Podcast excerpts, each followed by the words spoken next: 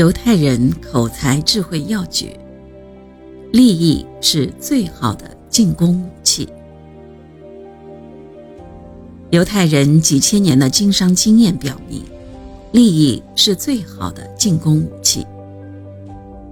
把商品给顾客带来的好处直接表达出来，有助于顾客认识他自身的利益，从而增强购买信心。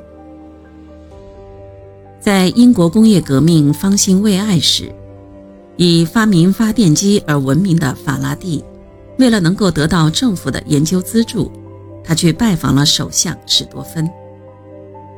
法拉第带着一个发电机的雏形，非常热心并滔滔不绝地讲述着这个划时代的发明，但史多芬的反应始终很冷淡，一副漠不关心的样子。事实上，这也是无可奈何的事情，因为他只是一个了不起的政治家。要他看着这种周围缠着线圈的磁石模型，心里想这将会带给后世产业结构的大转变，实在太困难。但是法拉第在说了下面这段话后，却使原本漠不关心的首相突然变得非常关心起来。他说道：“首相。”这个机械将来如果能普及的话，必定能增加税收。史多芬首相听了法拉第所说的话后，态度突然有了强烈的转变。其原因就是因为这个发动机将来一定会获得相当大的利润，而利润增加必能使政府得到一笔很大的税收，而首相关心的就在于此。犹太人认为，在与顾客商谈中，应着重把商品给顾客带来的利益放在第一位考虑，要首先告诉顾客，从而使顾客对产品产生兴趣。下面让我们看看一个精彩的推销实例吧。犹太人杰克是一家制桶公司的销售代表，最近他的公司生产出了一种新型的耐高温的塑料制桶。他打算把这种产品卖给一家名叫“炸鱼加炸土豆片店”的老板艾文斯先生。他知道艾文斯先生很需要这种产品。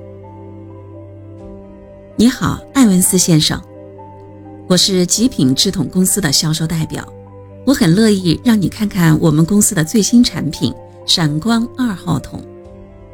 我注意到你们用了很多电镀铁桶。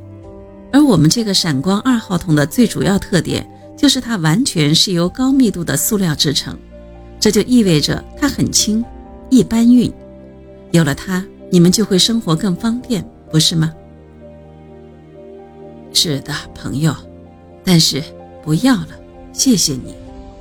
搬东西都是我老婆的活，而她壮得像头牛。那好吧，但你能不能告诉我？在使用你们的铁桶时有什么麻烦吗？谢谢你，朋友。我的桶倒是问题不大，除了最明显的那一个。最明显的一个，是的，你知道，得想办法去给各个桶做上记号，以把它们区分开来。由于这里蒸汽太大，标签什么的都贴不上去。这有时也可能会带来生命危险。今天早上我就把两加仑的醋倒进了热油里，用鳕鱼酱擦鞋，用消毒剂腌鸡蛋，这弄得我们时刻提心吊胆。你看，艾文斯先生，我很乐意再向你介绍我们公司的新产品——闪光二号桶。这种桶由高密度的塑料精制而成。这就意味着我们能够把它做成三十几种不同的颜色，那么对你来说，就意味着你能够为每个不同的用途选择一个颜色。比如说，滚烫的东西用红色的桶，绿色的装安全的，黄色的装有毒的等等，那样就不会再有可怕的意外发生了，不是吗？真的吗？如果是这样的话，那可太好了。好吧，让我看看你的闪光二号桶吧。杰克成功的推出去了自己的产品，因为他通过调查早就发现了艾文斯先生的特定麻烦，所以在推销时针对这个问题直接展开进攻，推销成功了。